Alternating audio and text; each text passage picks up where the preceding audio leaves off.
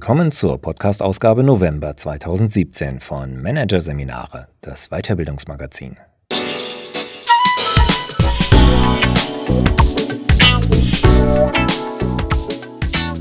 Weitere Podcasts aus der aktuellen Ausgabe behandeln die Themen Agilisierung der Unternehmen, das Ende der Hierarchie und die Psychologie des Überzeugens. Zustimmung vorprogrammiert. Doch zunächst Digitale Transformation. Hashtag Fail von Konstantin Gillies. In der deutschen Wirtschaft ist das Thema Digitalisierung angekommen. Vom kleinen Mittelständler bis zum DAX-Konzern. Fast alle haben digitale Projekte gestartet. Doch die meisten sind nicht erfolgreich. Viele siechen vor sich hin. Warum das so ist und wie es sich ändern lässt. Neuland? Das war einmal. Die Digitalisierung ist in der Wirtschaft längst das Thema und der Trend. Worte wie Big Data, Industrie 4.0 oder künstliche Intelligenz sind aus Vorstandsreden nicht mehr wegzudenken. Kaum ein Unternehmen, bei dem keine digitalen Projekte laufen. Allein in den vergangenen zwei Jahren wurden 60 Digital Labs gegründet, in denen etablierte Firmen zusammen mit Start-ups das Geschäftsmodell von morgen entwickeln wollen. Jedes dritte deutsche Unternehmen hat sogar schon eine eigene Digitaleinheit aufgebaut, wie eine Studie der Berliner Start-up-Schmiede Adventure ergab. An Pioniergeist scheint es also nicht zu mangeln. Allerdings gibt es ein Problem mit all den digitalen Vorstößen. Sie bringen bislang nichts. Transformationsversagen. Mit diesem Wort beschreiben Experten hinter vorgehaltener Hand das, was in vielen Unternehmen gerade passiert. Die Organisation müht sich zwar ab, schafft es jedoch nicht, sich auf die neuen Gegebenheiten des Internetzeitalters einzustellen. Nur drei Prozent der in der Adventure-Studie befragten Führungskräfte haben den Eindruck, dass die bislang ergriffenen Maßnahmen ihr Unternehmen bei der digitalen Transformation vorangebracht haben. In US-Unternehmen sind es 47 Prozent. Und in einer aktuellen Erhebung des IT-Branchenverbandes Bitkom antworteten 503 von 503 Geschäftsführern und Vorständen auf die Frage, ob die Transformation in ihrem Haus reibungslos verlaufe, mit Nein. Woran liegt das? Und wie lässt sich verhindern, dass Digitalprojekte dahinsiechen oder vor die Wand fahren? Grundsätzlich ist Scheitern in der Wirtschaft natürlich nichts Schlimmes. Wer den Weg in die Zukunft sucht, sich in diese vorantastet, wird ab und zu auch eine Sackgasse erwischen. Misserfolg ist Teil des Erfolgs, betont Nils Christian Krüger vom Beratungsunternehmen Götz Partners. Seiner Beobachtung nach haben deutsche Unternehmen das mit dem Experimentieren jedoch falsch verstanden. Es werden viele Teilprojekte angestoßen, ohne sie in die Gesamtstruktur einzubetten. Das Ergebnis ist digitaler Wildwuchs. In einer Geschäftseinheit läuft ein vielversprechendes Pilotprojekt, doch die Erkenntnisse werden nicht genutzt, um die Firma als Ganzes weiterzubringen. Mindestens 30 Prozent der Investitionen sind fehlgeleitet, schätzt Krüger. Kern des Problems ist laut Krüger das Skillset auf der Ebene von Geschäftsführung oder Vorstand. Viele Verantwortliche hätten noch nicht verstanden, dass Innovation zum Teil des Alltags werden muss und es eben kein Geschäftsmodell mehr gibt, das über Jahre hinaus unverändert funktioniert. Eine aktuelle Umfrage des Beratungsunternehmens Staufen zum Thema Industrie 4.0 stützt diese Einschätzung. Derzufolge ist das fehlende Wissen der Führungskräfte das größte Hindernis bei der digitalen Transformation. In drei von vier untersuchten Unternehmen wurden mangelndes Digital-Know-how an der Spitze beklagt. Da passt es ins Bild, dass sich nur 50 Prozent der deutschen Vorstände und Geschäftsführer selbst um digitale Veränderungsprozesse kümmern – der Rest delegiert das Thema, wie die Adventure-Studie ergab. Bei mir gehen die Warnlampen an, sobald ein Chief Digital Officer oder womöglich ein Chief Transformation Officer ernannt wird, sagt Alexander Graf. Der 36-jährige Graf gehört zu den Veteranen der deutschen Digitalwirtschaft. Er begann seine Karriere in den 2000er Jahren bei der Otto Group, hat seitdem über zehn Unternehmen gegründet und leitet heute die Technologiefirma Spriker Systems Hamburg. Graf hat viele Digitalprojekte untergehen sehen, unter genau diesen Umständen. Die Geschäftsführung versucht die Transformation zu managen, indem sie neue Posten schafft oder die Mitarbeiter in Seminare schickt. Dann sei der Misserfolg programmiert, so Graf. Das Credo von Serienunternehmer Graf Digitalisierung gelingt nur, wenn sie unternehmerisch angegangen wird. Man muss sich zunächst Fragen stellen wie was ist unser USP? Wie verändert sich unser Geschäft durch digitale Kontaktpunkte? Oder für wen lösen wir welches Problem? Und dann muss die Unternehmensführung ins Risiko gehen, und zwar richtig.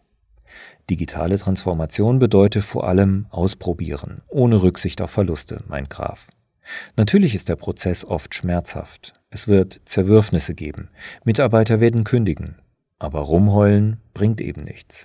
Die deutlich fatalere Alternative ist Nichtstun. Jedoch wird die schmerzhafte Seite der Transformation gerne ausgeblendet.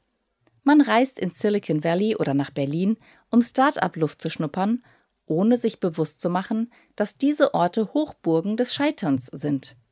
Weit über 90 Prozent der Neugründungen dort bleiben auf der Strecke. Selbst die Internetgiganten produzieren am laufenden Band Flops. Google zum Beispiel scheiterte mit seiner Fotoplattform Picasa und das soziale Netzwerk Google Plus wartet noch immer auf seinen Durchbruch. Doch keiner der Fehlschläge hält den Giganten vom Mountain View davon ab, weiter zu experimentieren. Der Konzern weiß, nur der beherzte Sprung ins Unbekannte sichert auf Dauer das Überleben. Genau den scheut die alte Wirtschaft. Man will den Weg in die Zukunft gehen, aber bitte schön auf einer sicheren, befestigten Straße. Hier dürfte bei dem einen oder anderen Entscheider noch das New Economy Trauma nachwirken. Schließlich hatten während des ersten Internetbooms viele Firmen im großen Stil in den digitalen Aufbau investiert und waren krachend gescheitert. Seitdem geht man lieber auf Nummer sicher, sobald irgendwo Internet draufsteht. Eine Folge des Sicherheitsdenkens ist, dass sich die Unternehmen bei ihren Digitalprojekten stark auf Marktforschung verlassen. Experte Graf sieht darin einen Fehler. Der Kunde kann Ihnen nicht sagen, was er morgen will. Ein Beispiel. Hätte Amazon vor ein paar Jahren die Kunden gefragt, ob sie ihre Bestellungen am gleichen Tag geliefert haben wollen, hätte die Mehrheit vermutlich abgewunken. Das kostet bestimmt zu viel. Oder ich kann auch zwei Tage warten. Doch Amazon hat sich eben nicht auf Fokusgruppen verlassen, sondern führte den Premium-Service Prime, der die taggleiche Zustellung bietet, einfach ein. Und er wurde zum Erfolg. Genau deshalb sind Kunden ein schlechter Transformationsberater. Sie wissen erst, was sie wollen, wenn sie es schon bekommen. So zurückhaltend Unternehmen oft bei großen Digitalprojekten, bei denen es um neue Geschäftsmodelle oder Produkte geht, sind, so ungeplant und hemdsärmlich wird oft im Kleinen agiert. Fast so, als wollte man das Versäumnis im Großen dort wettmachen. Häufig wird wahllos eine neue Technologie eingesetzt, sagt Konrad Fasnacht. Er gehört zu den Veteranen der Medienwelt, hilft Firmen seit über 20 Jahren dabei, neue digitale Werkzeuge einzuführen. Als Beispiel nennt er den Fall eines Unternehmens, das seine Außendienstler mit elektronischen Katalogen ausstatten wollte. iPad statt Ansichtsmappe lautete die Vision. Mit großem Aufwand wurden Fotos und Videos von allen Produkten gemacht, sogar in 3D-Animationen hatte man investiert. Nur konnten die Verkäufer nichts davon verwenden. Das nötige Zusatzprogramm, also das Plugin, lief auf ihren Tablet-PCs nicht. Das Ende vom Lied?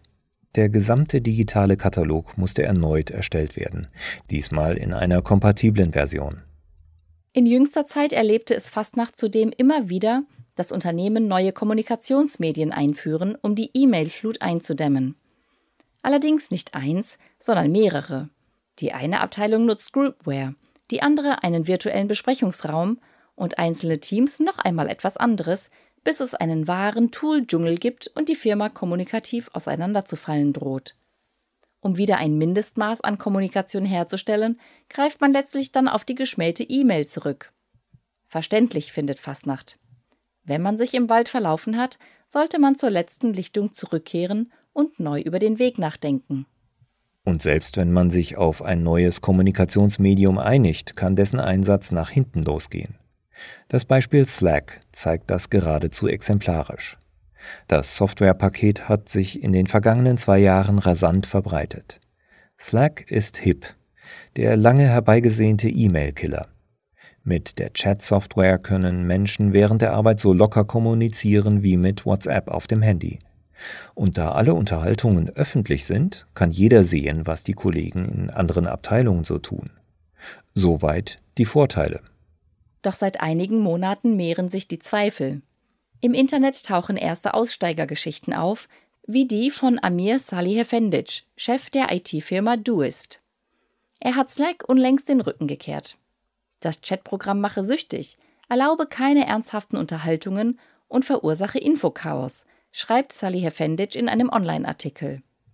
Andere Anwender stimmen ein, klagen darüber, dass sie im Tsunami der Kurznachrichten keinen klaren Gedanken mehr fassen können.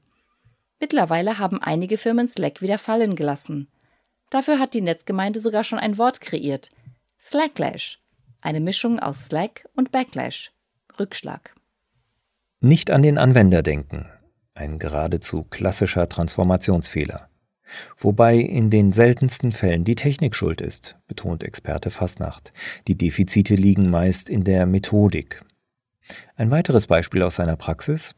Firma X möchte unbedingt Webmeetings einführen, um Mitarbeiter, die im Homeoffice arbeiten, besser einbinden zu können. Gesagt, getan. Technisch fluppt auch alles.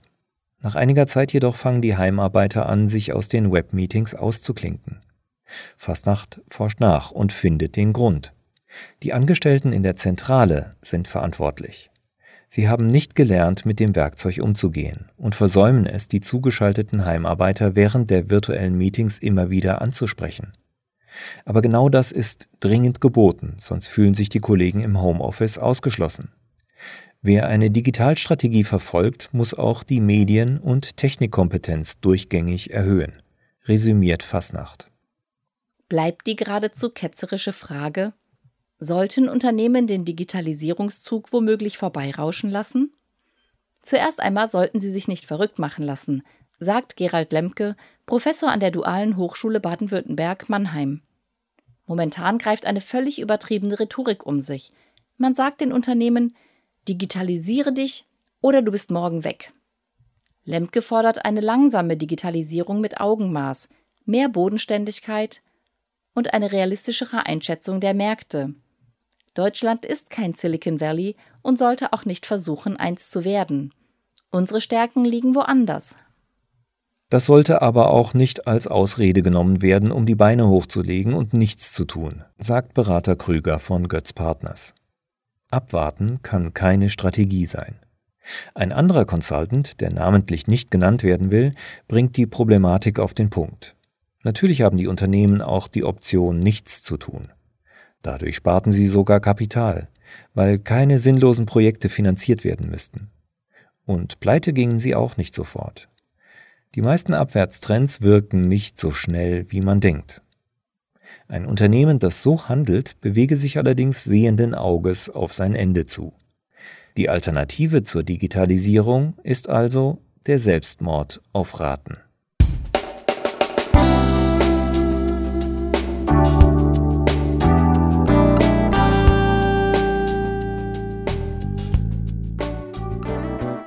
Sie hörten den Artikel Digitale Transformation Hashtag Fail von Konstantin Gillies aus der Ausgabe November 2017 von Managerseminare, produziert von Voiceletter.